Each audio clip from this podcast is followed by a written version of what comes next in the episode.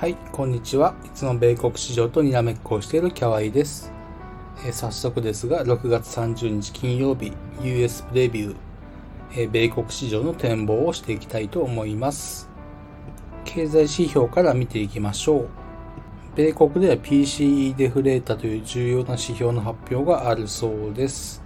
それからシカゴ購買部景気指数、ミシガン大学消費者信頼感指数だったかな？そういった重要な指標の発表があります。はい、えー、昨日の放送でも申し上げたように、えー、今日は大事な日です。今日と明日、明日じゃない、えー、7月3日、月曜日ですね。 early close の日です。大事な日になってきます。で、おさらいとして昨日ですけれども、昨日重要視していたものは、ダウ、ラッセル2000、半導体指数、ドルインデックス、金利、ハイイールド債、ビットコインでした。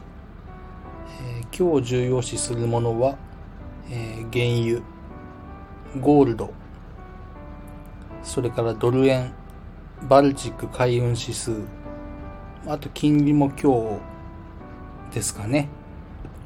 特に米国10年債利回り、金利はもみ合いから離れるのであれば、まあ今日が一番スムーズかなと思います。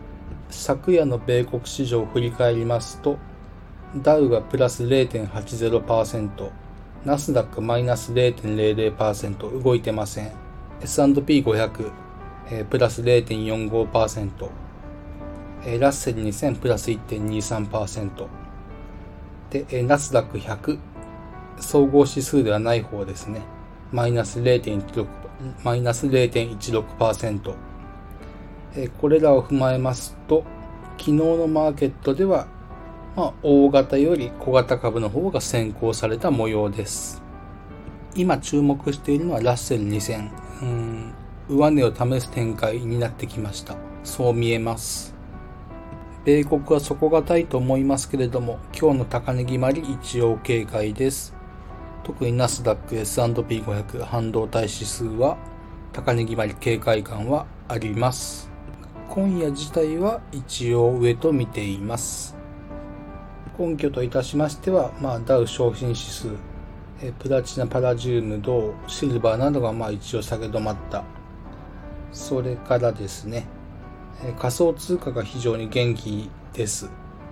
まあ、ビットコイン、強烈に上げているわけではないんですけれども、他のアルトコインが、まあ、かなりの上げ幅を出しています。ビットコインキャッシュだったり、ライトコイン、まあ、その辺リスクオンムードではあります。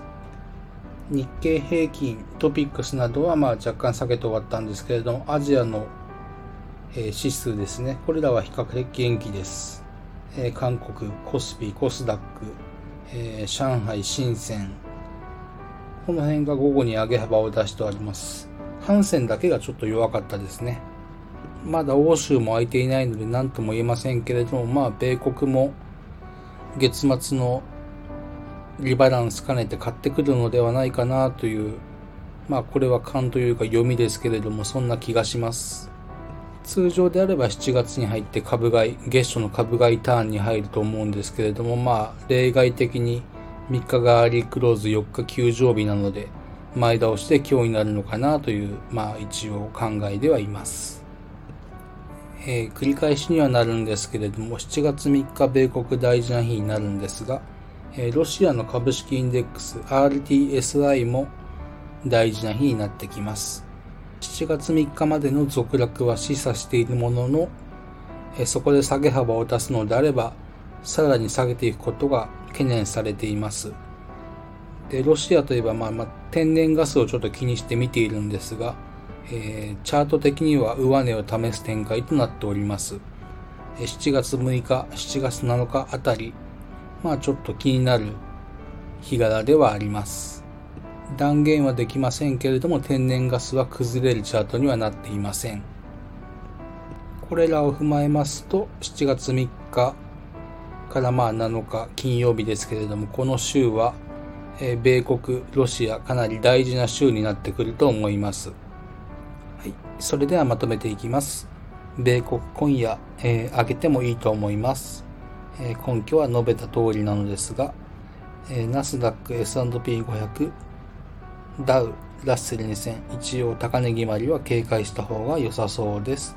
動きそうなものとして、まあ、重要視するものとして、ナスダック S&P500 半導体指数、まあ、特に半導体指数上げるんであれば値幅が出そうです。えー、それからドル円、えー、現時点で為替介入はないのですが、一応今日を重視。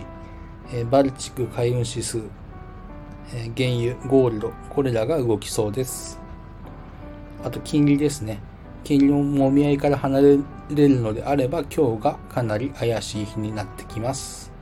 ただ金利が上昇したからといって株価が下げるかというとそうとも言い切れないのがまあマーケットの難しいところではあります。